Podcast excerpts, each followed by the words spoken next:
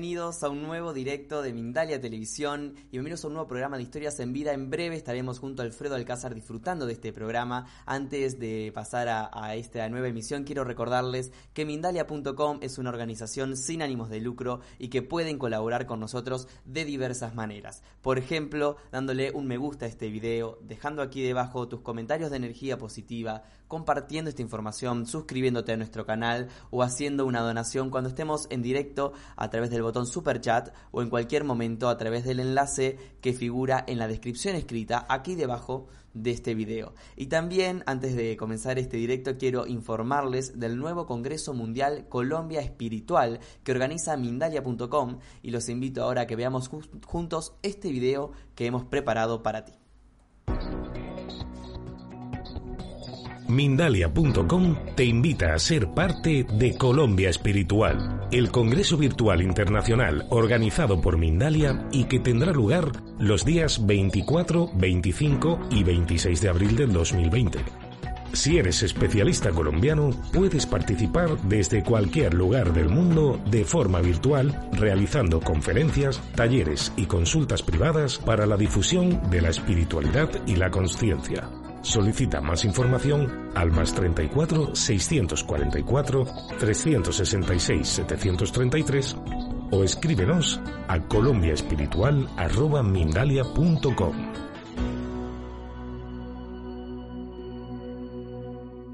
Amigos, amigas, bienvenidos a una nueva edición de Historias de Vida. Hoy vamos a conocer la historia de Julián Gabriel Souza, una historia de vida que a los 28 años, hoy tiene 63, fue diagnosticado con un cáncer de cuello. Se le realizó una operación muy eh, compleja y comenzó el proceso de recuperación. Pero luego, a los 18, a los, perdón, a los 15 años eh, de estar pues sano, se enferma nuevamente de hepatitis y gracias a ella descubre cuál fue la causa de su cáncer.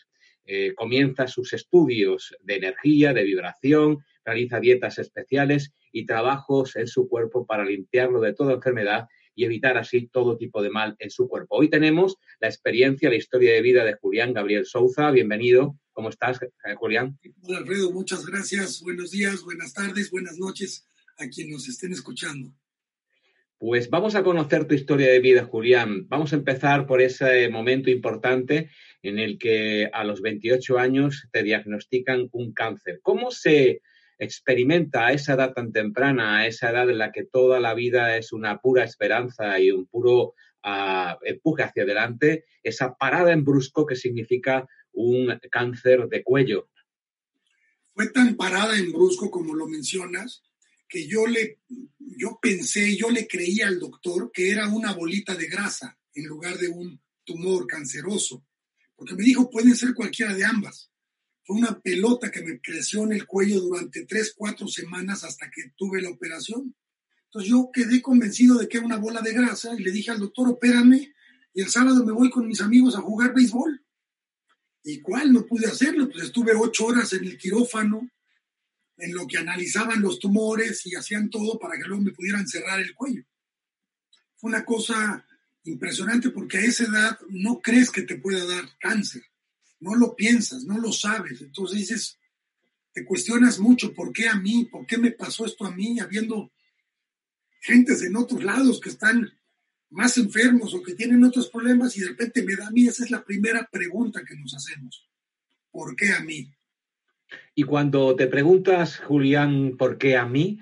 ¿Qué empieza a ocurrir en tu vida? ¿Qué, qué es lo que empiezas de alguna forma a experimentar? Porque en la pregunta uno sufre, pero también cada día que pasa es una inquietud, una eh, continua incertidumbre de lo que va a ocurrir al día siguiente, porque cuando te comunican eh, que tienes un cáncer, pues todo lo más negativo pasa por tu mente.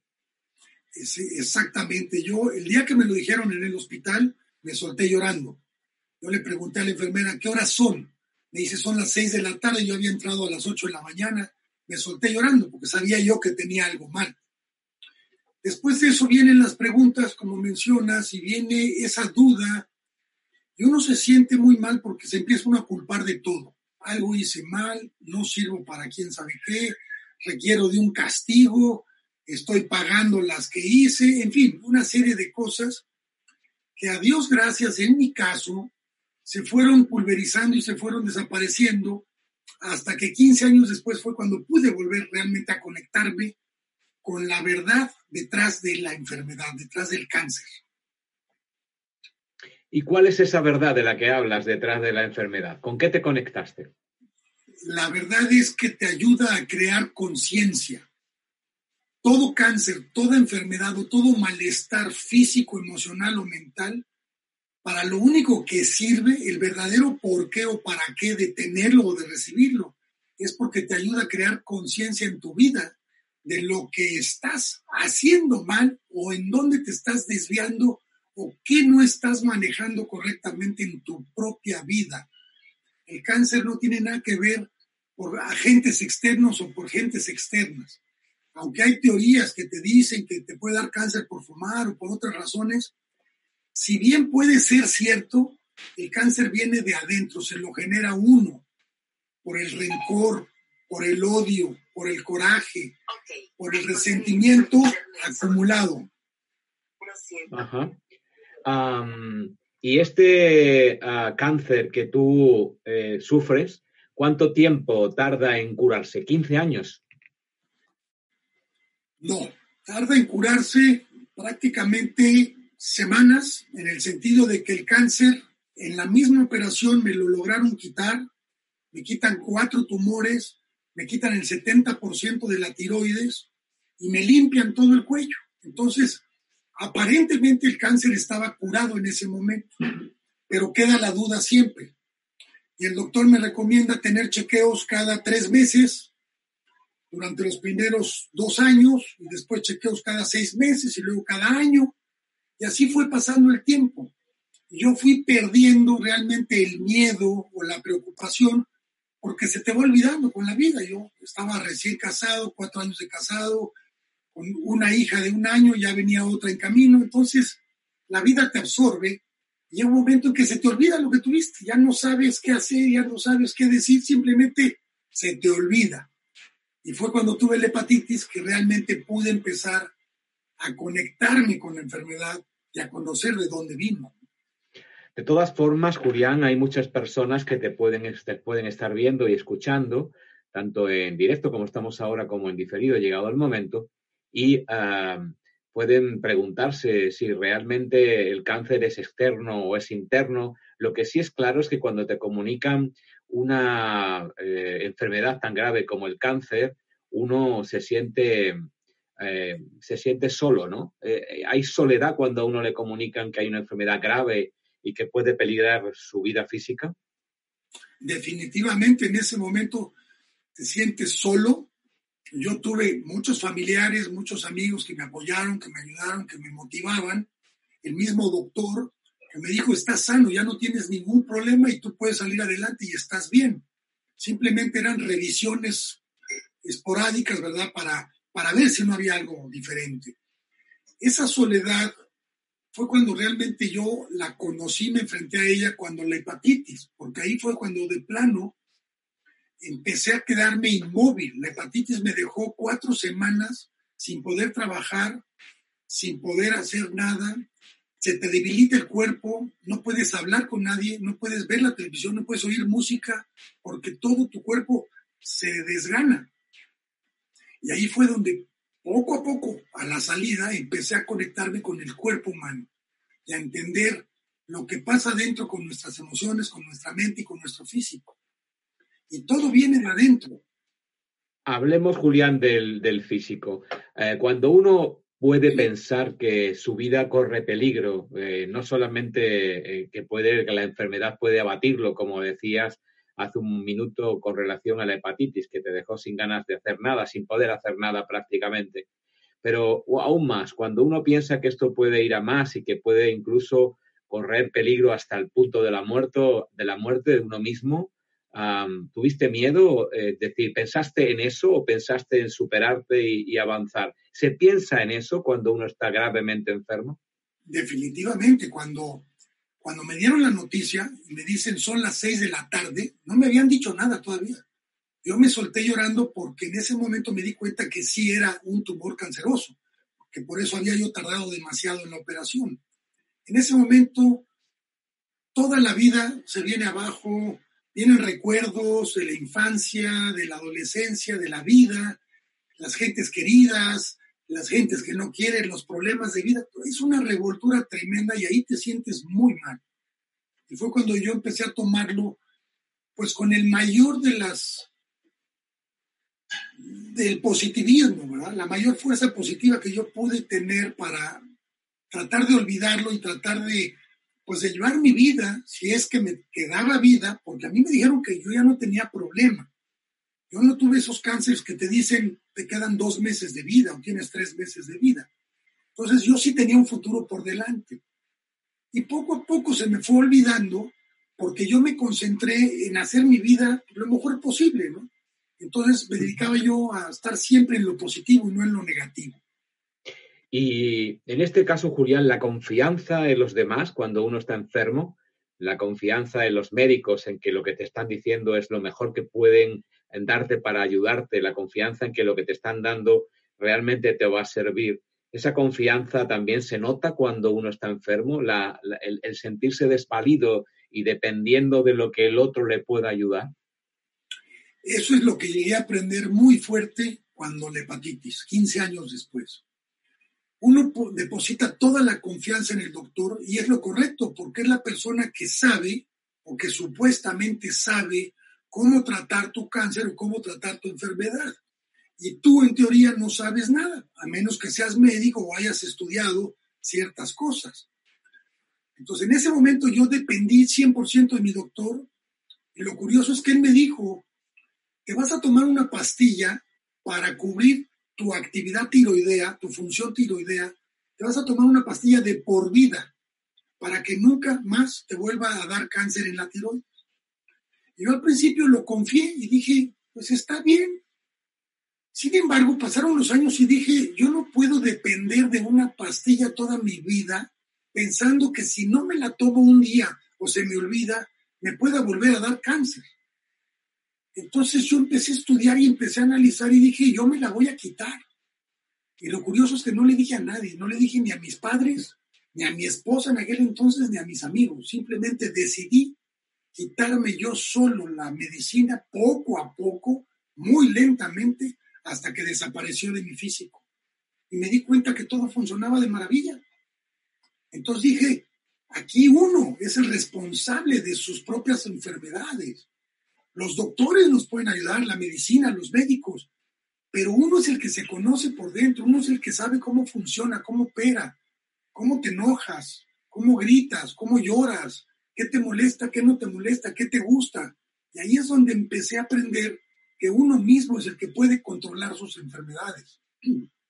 Vamos a entrar en eso. Estamos hablando con Julián Gabriel Souza en Historias de Vida y lo que hizo el cáncer en su vida y también esta hepatitis que sufrió a los 15 años para reposicionar todo su ser, todo su sentir de cara a su propia realidad. Y esa realidad que te, por dos veces eh, a lo largo de tu vida de una forma impactante ocurrió, te hizo sentir que mm, hay que poner las cosas en su justo lugar, poner eh, lo que es importante más, más cercano al corazón que lo que es urgente, en cuanto a que muchas veces nos vemos asediados por el día a día, como tú decías, y, y tendemos a olvidar ciertas cosas que finalmente son las verdaderamente importantes en nuestra vida. ¿Cómo has podido lograr, cómo has llegado a este proceso, a este proceso de reposicionamiento de las prioridades en tu vida? precisamente después de la hepatitis, que no puedo hacer nada, por más que quiero, no puedo. Entonces me dejo ir, me, acepto la enfermedad y me dejo ir en esa crisis. Y digo, pues no voy a hacer nada hasta que pueda hacerlo. Y poco a poco empiezo a leer, empiezo a escuchar música, y ahí es donde empiezo a leer libros sobre medicina naturista, sobre el cuerpo humano, sobre la energía, sobre la vibración, sobre las emociones, sobre la mente, y ahí empiezo a analizar y estudiar todo esto y me doy cuenta que nosotros somos los que nos generamos esa enfermedad. Ahí fue donde aprendí que por 14 años de mi vida yo tenía un pleito muy grande con mi papá. Y yo cada vez más tenía resentimiento, tenía odio, tenía coraje y no se lo podía decir a nadie. Yo incluso quería que mi papá se muriera para que terminara esa mala relación. Y en el fondo yo lo que quería era que terminara la mala relación, no que se muriera mi papá. Pero uno no sabe cómo hacerlo. Entonces yo me quedé callado durante 14 años, ese coraje y ese resentimiento tan fuertes que me vino el cáncer. El cáncer no aparece de ayer a hoy, es imposible. El cáncer se viene generando y se viene gestando a través de una conducta repetitiva de resentimiento, de enojo, de coraje, que te lleva a echar a perder esas células de tu cuerpo. Porque el que hace los corajes es uno y donde se pudren las células es adentro de uno. No pasa nada afuera. Es adentro de mi cuerpo donde está este proceso de coraje, de odio, que genera químicamente sustancias que debilitan las células acaba siendo el cuerpo muy ácido y entonces viene el cáncer en nuestro cuerpo. Lo que estás diciendo puede ser comprensible para muchos, pero también para otros puede ser bastante, eh, eh, pues, confundirlos. Puede ser bastante confuso porque hace un rato dijiste que el cáncer, y lo sigues manteniendo, el cáncer o cualquier enfermedad, en este caso estamos hablando del cáncer, es una enfermedad que a lo largo de un tiempo en el que estamos eh, torcidos, en cuanto a nuestros hábitos, en cuanto a nuestras emociones o sentimientos, pues ocurre que tenemos un cáncer al final.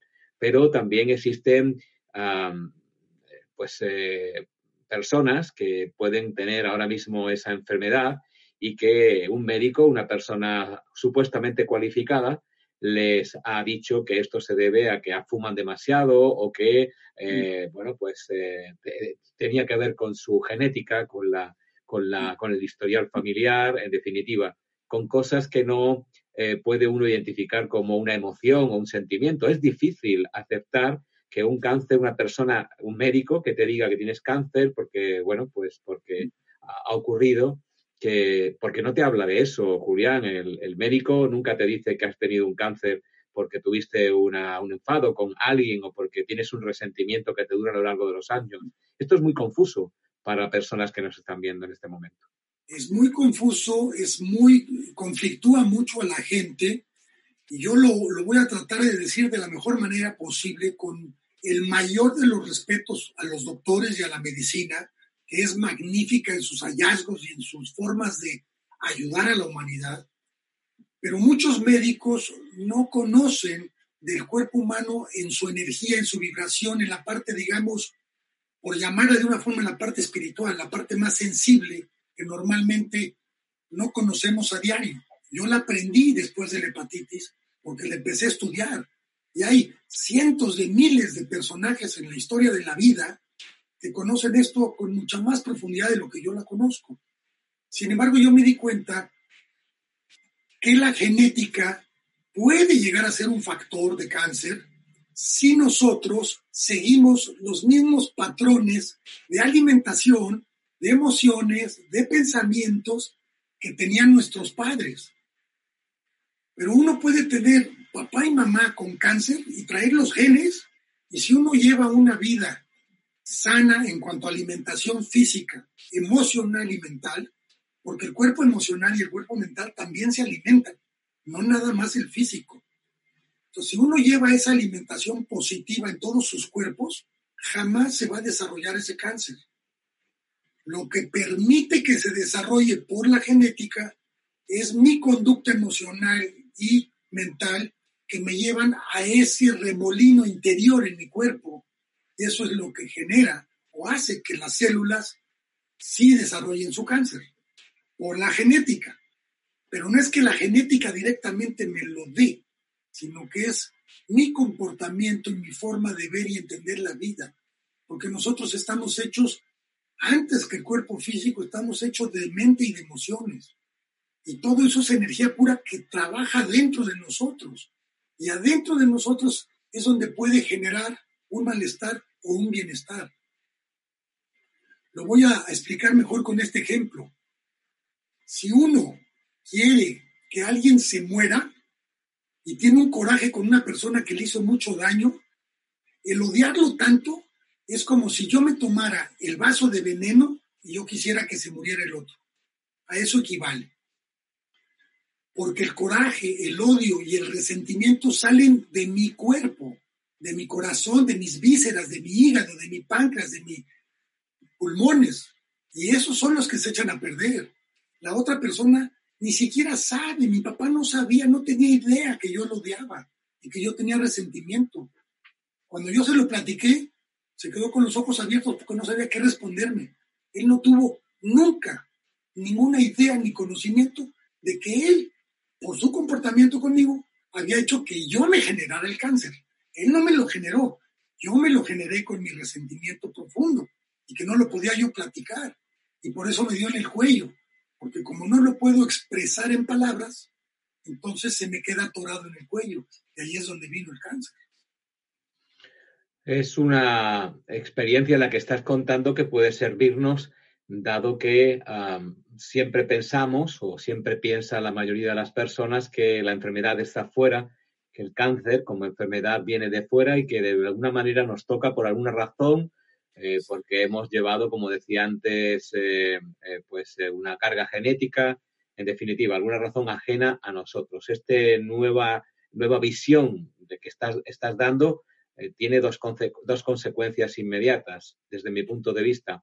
Una de ellas es eh, el, asumir tu propia responsabilidad en cuanto a lo que ocurre en tu cuerpo, es decir, tomas las riendas de tu salud, llámese cáncer o cualquier otro tipo de enfermedad. Y la segunda es expresar lo que tanto daño te hace y necesitas perdonar, en definitiva, necesitas eh, que algo ocurra en tu vida para que eso cese de darse y deje de influir sobre lo que eh, finalmente entendemos que ha ocurrido, la enfermedad que se nos produjo. Estoy viendo comentarios en el chat eh, en los que hay un cierto debate en torno a las causas del cáncer y me gustaría que nuestros compañeros de realización rescataran alguno de esos comentarios y también vosotros y vosotras que estáis haciéndolo lo hagáis en forma de pregunta o de comentario para que podamos hacerlo público, aunque el chat evidentemente es público, a lo largo de los siguientes minutos, cuando eh, pasemos al, momento en el que el público tiene su protagonismo. Estas dos consecuencias eh, que te decía, una de ellas el reconocimiento de tu propia responsabilidad en cualquier tipo de enfermedad sobre tu cuerpo físico y también el perdonar de alguna manera a, quien, eh, a ti mismo en principio y a quien crees que era el objeto de, este, de esta rabia, que en este caso era tu padre, son condiciones indispensables para que la enfermedad pueda tener una, una, una, curación, vamos a llamarlo así. Definitivamente sí. Lo primero es una aceptación. Aceptación que algo está mal dentro de mí. Cuando uno acepta eso ya lleva más de la mitad ganado para poderse recuperar. Y después viene el análisis, la, introspección. ¿Qué habré hecho yo o qué estoy haciendo en mi vida? ¿Cómo la estoy manejando para que yo tenga esta enfermedad o este cáncer, ¿no? En mi caso. Y yo ahí me di cuenta de eso. Fue cuando pude analizar 15 años después que yo había tenido ese coraje. No nomás es eso. Fíjense bien por la dieta. Hay cinco alimentos que son fuente nutritiva para el cáncer, que son las azúcares, que son los lácteos, que son las grasas y las carnes, que es el alcohol, que es la sal. Todos estos alimentos, todos los quesos, los lácteos y las sales, en un consumo muy alto acidifican el cuerpo. Y un cuerpo con mucha acidez, las células pierden el oxígeno necesario que necesitan para vivir bien y para reproducirse sanamente. Entonces, con esta falta de oxígeno en las células, viene el cáncer muy fácil. Y por eso tarda mucho en aparecer. Porque si yo me como hoy un filete muy cargado de grasa o tomo demasiado azúcar, hoy no voy a tener cáncer mañana. Pero si yo llevo una dieta de 20 años alimentándome de esa forma, tarde o temprano mi cuerpo va a estar completamente débil Y ahí es donde puede desarrollarse ese cáncer genético porque mi cuerpo está débil, no está sano, no está completo.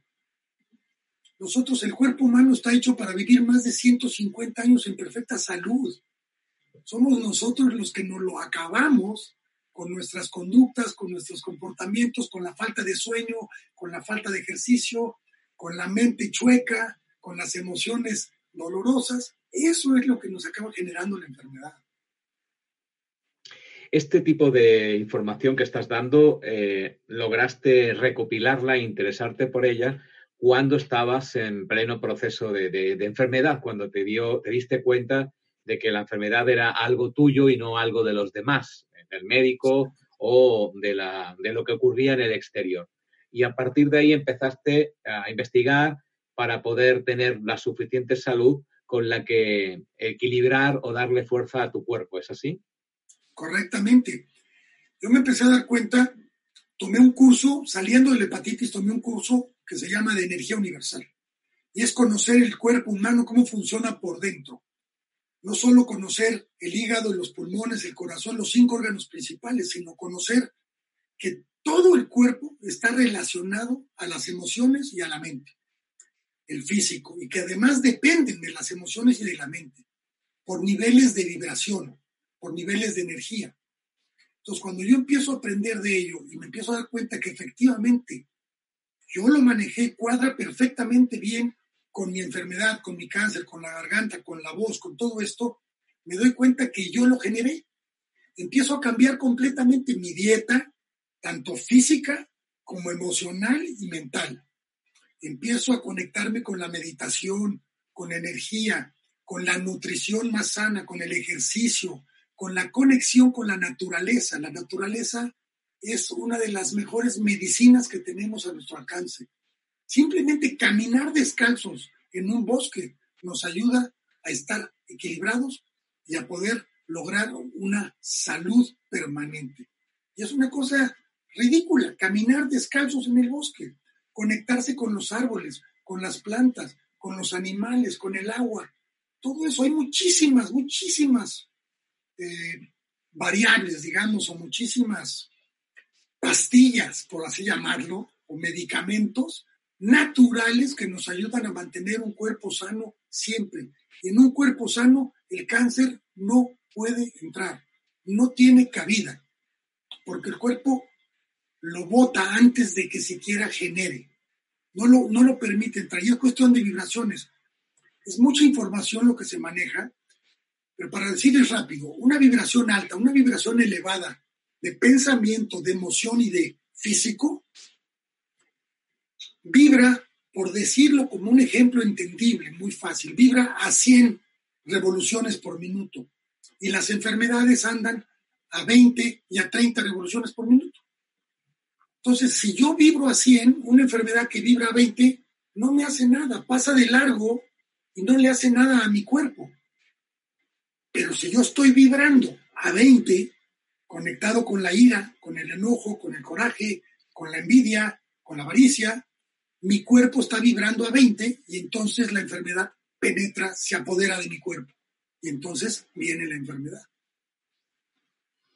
Hablas de píldoras hace un ratito, eh, en una figura que acabas de hacer, de píldoras que, eh, podemos eh, utilizar el contacto con la naturaleza y otras recomendaciones que has hecho.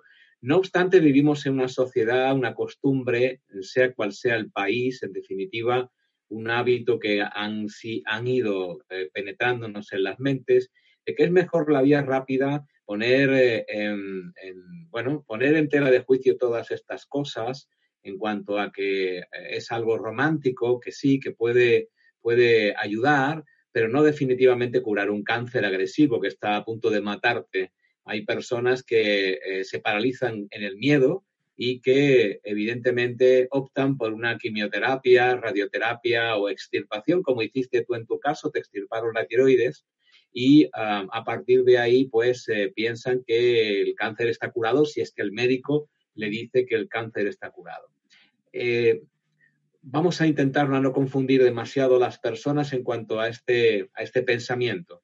Es decir, cuando hay una persona enferma de cáncer con una alta probabilidad de eh, desahucio, de, muerte final, de que no le lleve a ningún sitio eh, bueno esa enfermedad, no le podemos decir que vaya descalzo a andar por el campo. Ah, ¿Qué le podemos decir aparte de eso? ¿O es que realmente crees que eso es lo que va a curar el cáncer? Quiero que seas sincero, Julián. Eh, pues quiero que en este momento no vayamos a apelar a decir, sí, hace la quimioterapia, pero también da paseos. O sí, a lo mejor sí, no lo sé. En definitiva, creemos una posibilidad a aquellas personas que están viéndonos y que están creyendo lo que estás diciendo de hacer realmente algo con, los que, con lo que puedan manejar, puedan conectar para poder darse ayuda a sí mismo. ¿Comprende lo que quiero decirte? Completamente, y lo voy a decir con un ejemplo de un amigo mío real, persona que conozco, que le dijeron tienes cáncer y te mueres en 60 a 90 días. Estás invadido de cáncer y te vas a morir, ya no hay remedio. Y él no lo aceptó. Es un guerrero, era un empleado, dueño de su, de su negocio. Hizo una junta de consejo, llamó a toda la familia y a todos sus socios y a todos sus amigos más cercanos. Y les dijo, yo no me voy a morir de cáncer. Entonces necesito la ayuda de todos y cambió su vida drásticamente, 180 grados en 60 días. Y fue curado completamente de cáncer. Limpio, ya no había una huella de nada. 60 días. Hizo las caminatas naturales eh, descalzo, hizo el agua, hizo limpieza vegetariana, o sea, una dieta vegetariana. Se puso a rezar, se puso a orar, se puso a leer libros, se puso a meditar, se puso a hacer ejercicio. Dejó el trabajo por completo 60 días. Lo dejó la responsabilidad, lo dejó a los socios, a la esposa, a las hijas. Le hacían diario jugos de vegetales y de verduras. Cambió la dieta por completo. O sea, no nada más hizo una cosa, pero cambió su vida drásticamente y en 60 días estaba libre de cáncer. No lo podían creer los médicos. Y como este tengo ejemplos, hay sin número de ejemplos en todas las bibliotecas del mundo, en el Internet, por todos lados. No nada más uno. Cientos de miles de gente se han curado con vocalizaciones, yo llegué a hacer muchas vocalizaciones, aprendí también a curarnos con el sonido. La voz es una de las mejores herramientas que tenemos para sanarnos. La pura vibración con la voz, que viene desde el corazón, desde la caja torácica, desde la caja pulmonar y desde la garganta. Esas vibraciones pueden hacer que cambie nuestras células en el cuerpo, porque son vibraciones muy elevadas. Entonces, no es simplemente una caminata descalzos por el parque, pero eso, con la mente positiva, las emociones positivas, la libertad de expresión, la libertad de ser en todos aspectos, junto con las dietas y todo ese trabajo, sí hace que el cáncer desaparezca. Yo lo sé, lo conozco y lo afirmo y lo confirmo porque ya lo viví y sé que eso se puede hacer. Eh, no me cabe la menor duda, Julián, de lo que dices, eh, como tampoco puedo negar que las personas que en este tiempo de directo o cuando estén en diferido puedan ver, eh, verte y escucharte y que tienen un cáncer, un cáncer importante, que tienen una enfermedad grave, pues hagan todo lo posible quieran hacer todo lo posible por sobrevivir al cáncer. Nadie quiere morir, o al menos eso creo. Ah, y el médico también está obligado moralmente, luego cada médico tiene su libro eh, y sus creencias, pero se ha metido en la medicina para eh, moralmente ayudar a los demás a que eh, este tipo de enfermedad y otras pues puedan ser superadas. Si hay personas que tienen esa condición, tanto el médico que intenta ayudar con todo su arsenal posible, como la persona que eh, está intentando sobrevivir, no quiere morir de ninguna de las maneras, va a hacer todo lo necesario como tu amigo por sobrevivir.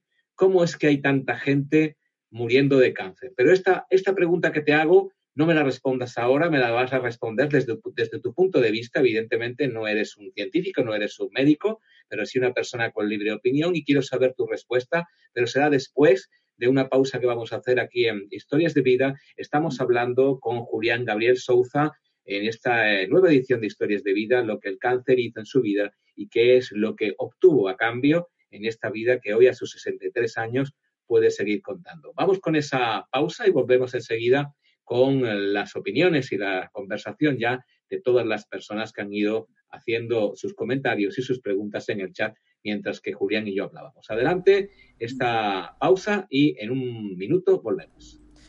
Muchas gracias Alfredo, muchas gracias Julián también por compartir tu historia. En minutos, como decía Alfredo, continuaremos con historias de vida. Ahora, antes quiero recordarles, quiero informarles que Mindalia Viajes te invita a vivir el viaje de tu vida. Del 3 al 10 de julio de 2020 podrás disfrutar junto a nosotros Avalon y los círculos de las cosechas. Es una experiencia mágica junto al dúo Ananda Sananda y también junto al cofundador de Mindalia, Alfredo Alcázar. Y ahora los invito a que veamos este video que Mindalia Viajes preparó para que conozcamos un poco más acerca de esta experiencia única. Mindalia Viajes te lleva en julio de 2020 a vivir una experiencia inolvidable a Avalon y a los círculos de las cosechas. Junto a Ananda Sananda y Alfredo Alcázar, disfruta el viaje de tu vida. Recorre lugares sagrados, descubre la magia y energía de una isla repleta de historias legendarias. Solicita más información en viajes@mindalia.com o al más 34 670 037 704. Reserva tu plaza. Viajar junto a nosotros es tu destino.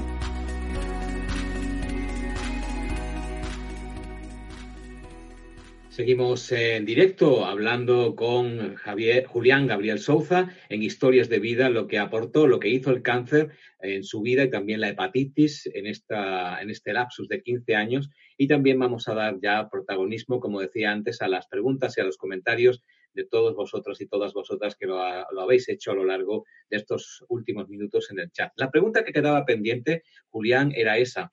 Eh, ¿Por qué tanta gente muere de cáncer? Dos de cada tres personas y pronto, pues, eh, no sé si serán antes si nos moriremos todos de cáncer, tal como está la cosa, pero hay mucha gente que está muriendo de cáncer y quiere vivir. Eh, esa gente no, de pronto no dijo, voy a morir de cáncer y le comunicaron que tenía un cáncer, quiere vivir. ¿Qué pasa aquí? ¿Estamos todos locos?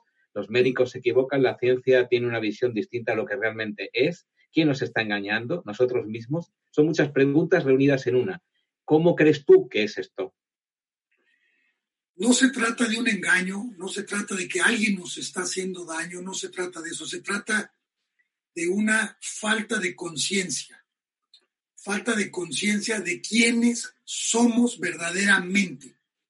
La vida y hoy en día se está moviendo a velocidades vertiginosas. Hay cambios impresionantes de semanas, de meses, a veces de días. Ya la vida es demasiado rápida y no nos damos cuenta que nosotros somos los que controlamos nuestra propia vida. Cuando nos dejamos llevar por la sociedad, por el trabajo, por el jefe, por el doctor, por la medicina, por la vida, por la fama, por el poder, estamos dejando ir nuestro control de vida.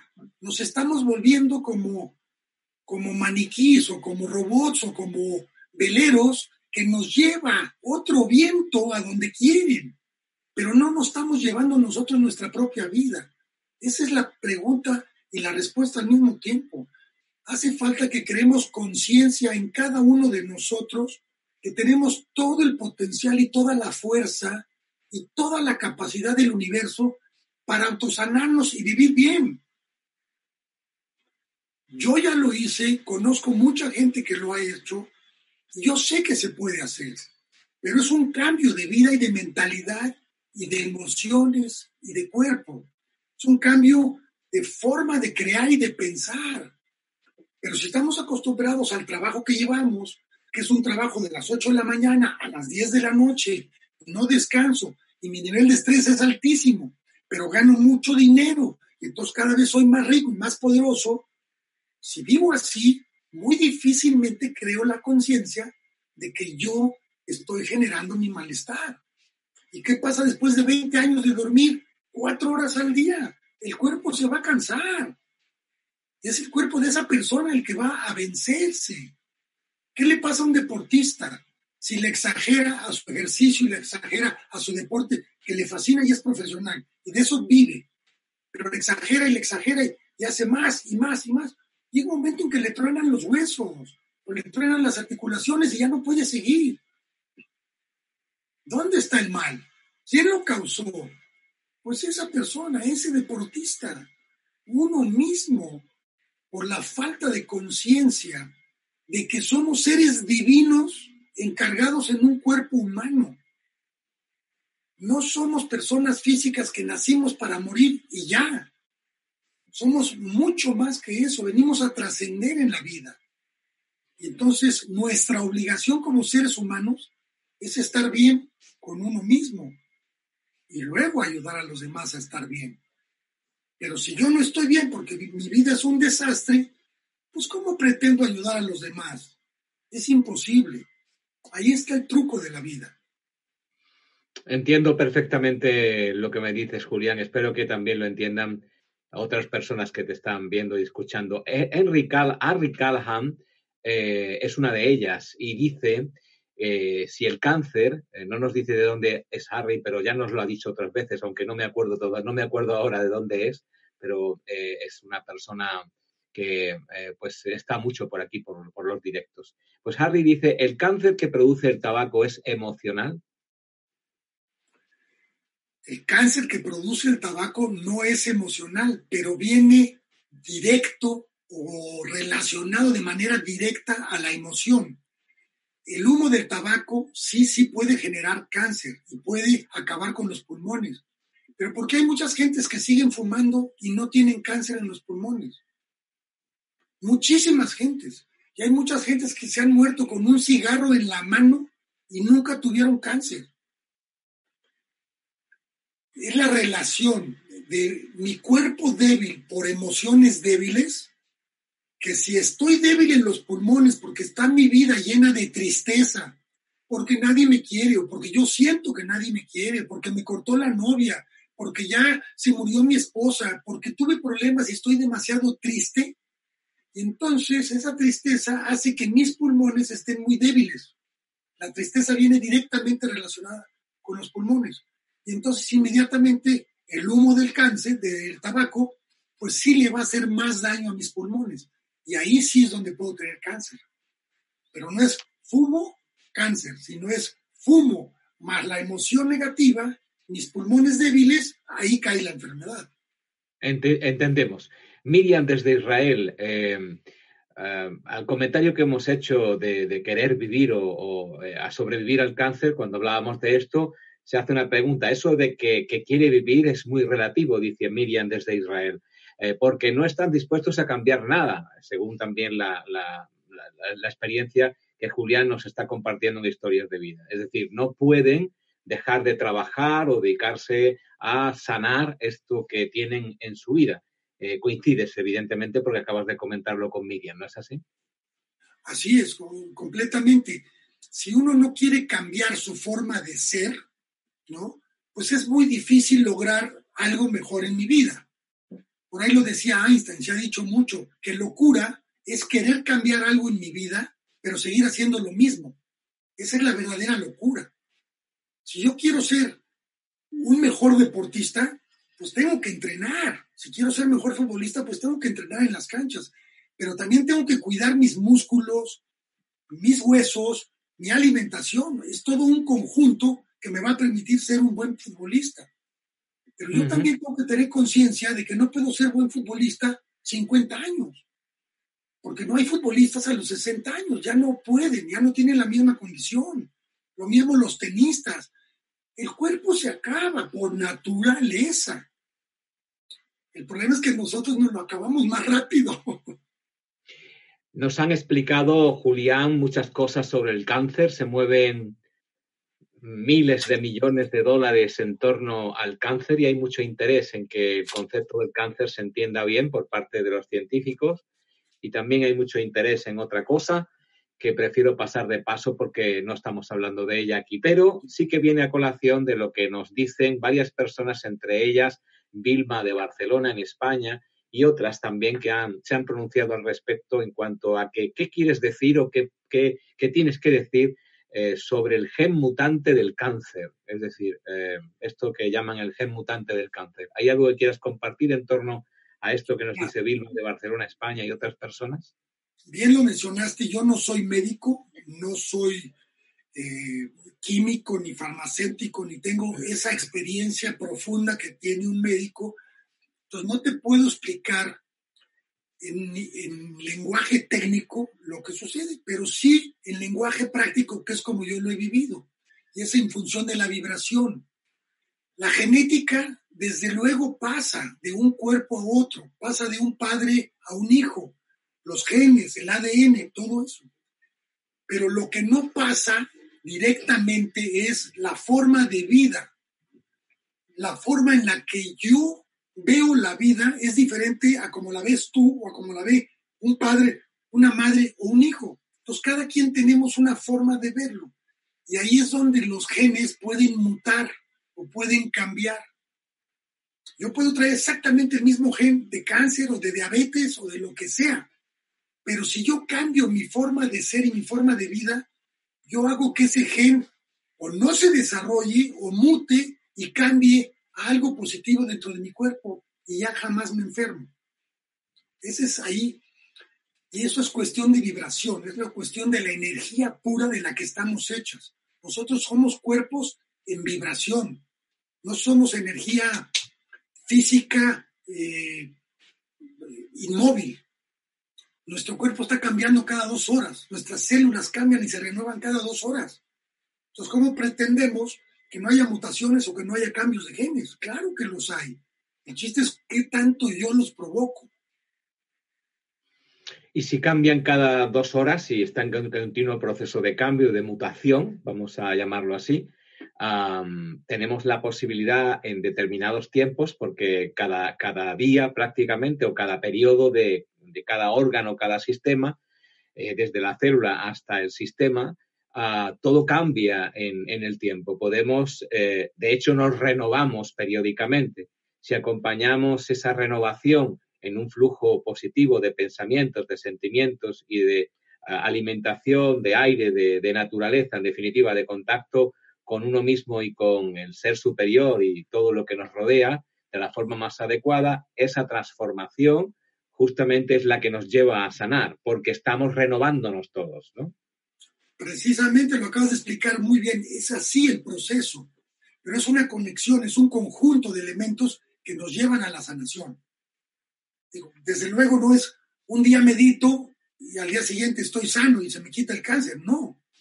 Pero si yo medito constantemente y empiezo a entrar hacia adentro de mí y me doy cuenta de todo lo que yo he hecho mal en mi vida, porque no hay nada malo, son experiencias, yo me acabo dando cuenta que esas experiencias me han traído ciertas consecuencias a mi vida.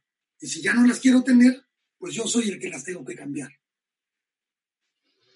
Está bastante bien comprendido todo tu discurso porque es muy sencillo y muy claro y es de agradecer. Andrés Fernández desde España dice, me curé con quimioterapia a los 22 años.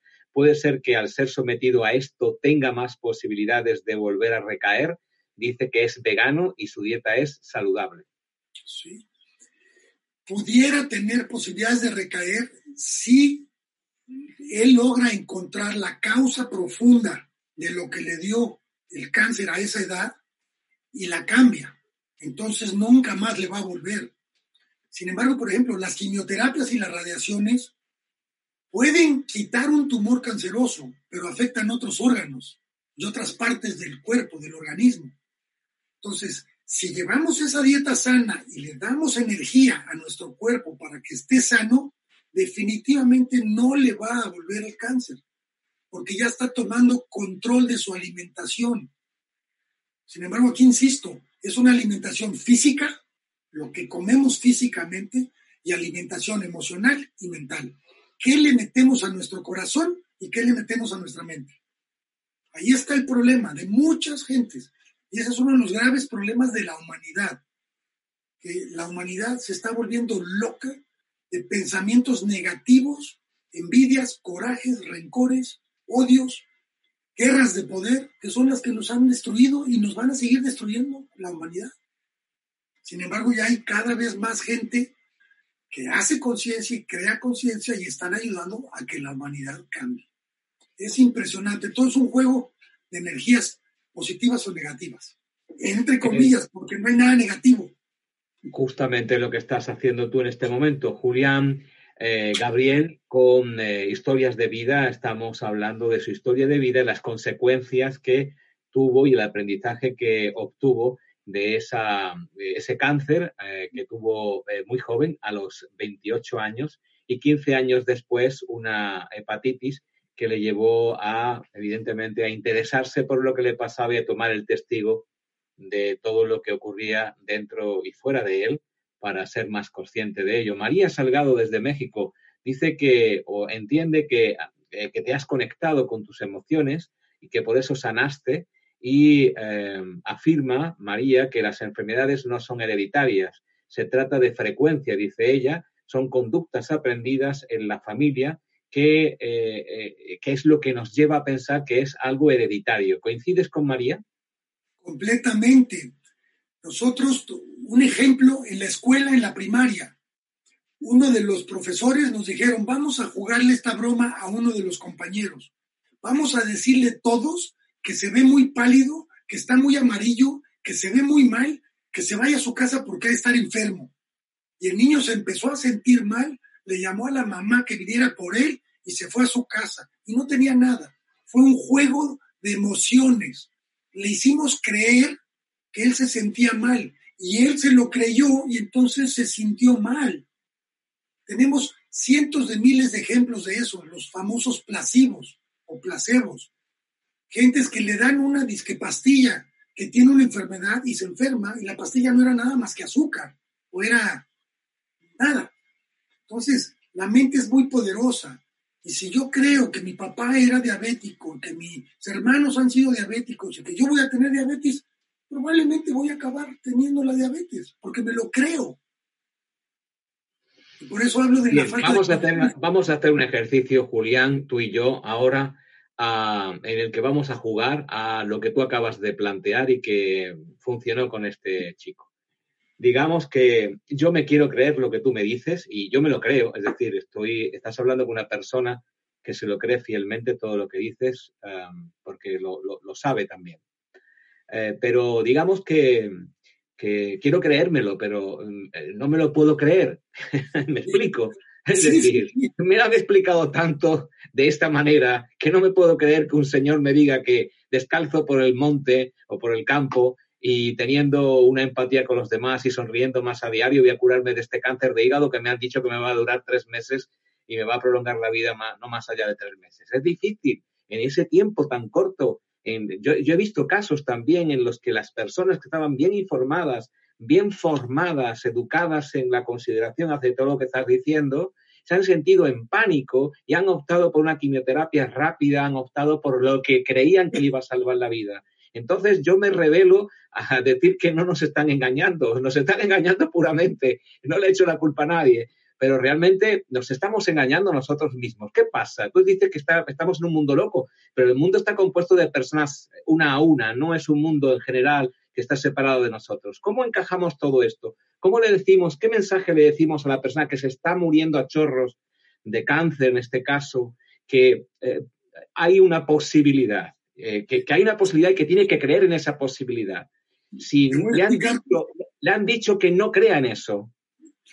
Lo que se le puede decir a esa persona, porque hay muchos que lo están experimentando en este momento o están al borde de pasar a otra mejor vida, esas personas, si llegan a aceptar lo que sucedió en sus vidas en ese momento, se van en paz, se van libres, se van despejados y pueden trascender millones de veces más rápido de lo que les va a costar trascender en su proceso de ascensión y va a ser una vida mejor en la siguiente encarnación o en otras. Ya son otros temas. Pero yo lo que sí le puedo decir a la gente es eso. Si uno ya no tiene remedio, ya se está muriendo, ya va a pasar a otra vida, acepten, perdónense a sí mismos y acepten con amor lo que sucede en sus vidas y van a ver el cambio. Yo tengo el ejemplo de una persona que me pidieron que la fuera yo a ver. Estaba con diálisis al borde de la muerte y hablé con él, le enseñé lo de la energía universal, la vibración y todo. El señor estaba peleado con toda la familia, hermanos, esposas, hijos. Resolvió todos los problemas que tenía con todos, arreglaron todas las situaciones de herencia y el señor se fue en paz, con una sonrisa de oreja a oreja. Eso es trascender la vida aún en el último momento, porque todos podemos cambiar un segundo antes de irnos. Y ahí es donde está el truco de la vida, para lo que venimos a esta vida. Venimos a crear conciencia de que somos seres divinos y lo puede hacer todo el mundo. Entonces, Julián, una última pregunta. Una última pregunta. Eh, bueno, hay comentarios en torno a las emociones, en cuanto a lo que nos dicen los médicos. Eh, bueno, hay, distintos comentarios, la actitud negativa que mantenemos con nosotros mismos. Pero una última pregunta en torno o intentando eh, recapitular todo esto, para que sirva a todas las personas que te están viendo y escuchando y también las que te van a ver y escuchar futuramente eh, esto que estás diciendo. Porque es importante, porque lo considero muy importante y creo que hay que resumirlo en algo también que pueda, podamos comprender.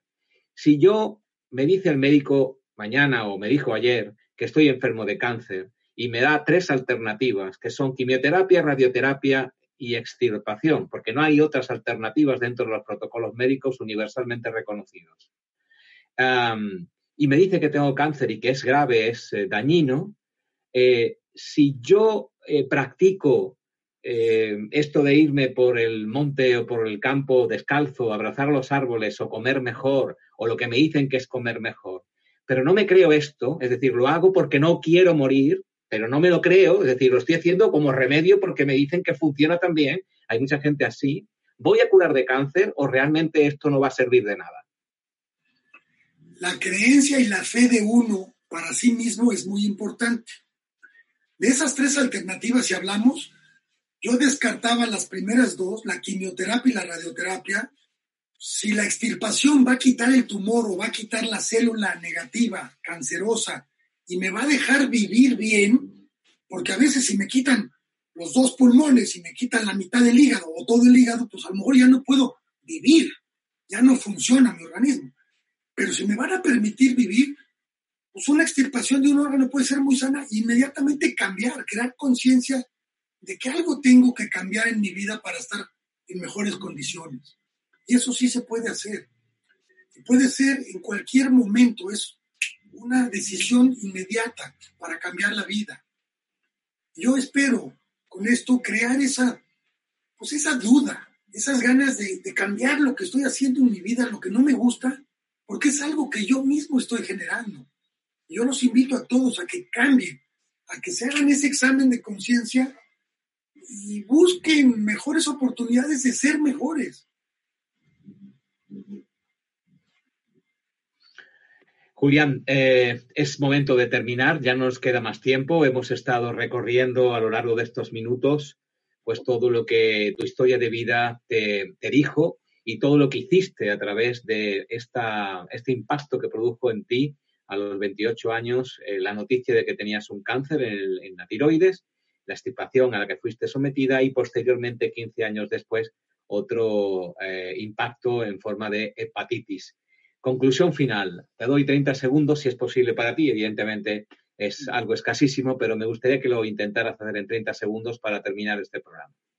Yo los invito a que crean en ustedes, crean en la vida y crean en el amor. La fuerza del amor, si ustedes aman de verdad a todo lo que existe a su alrededor, se van a sanar. El cáncer no puede entrar en un cuerpo lleno de amor.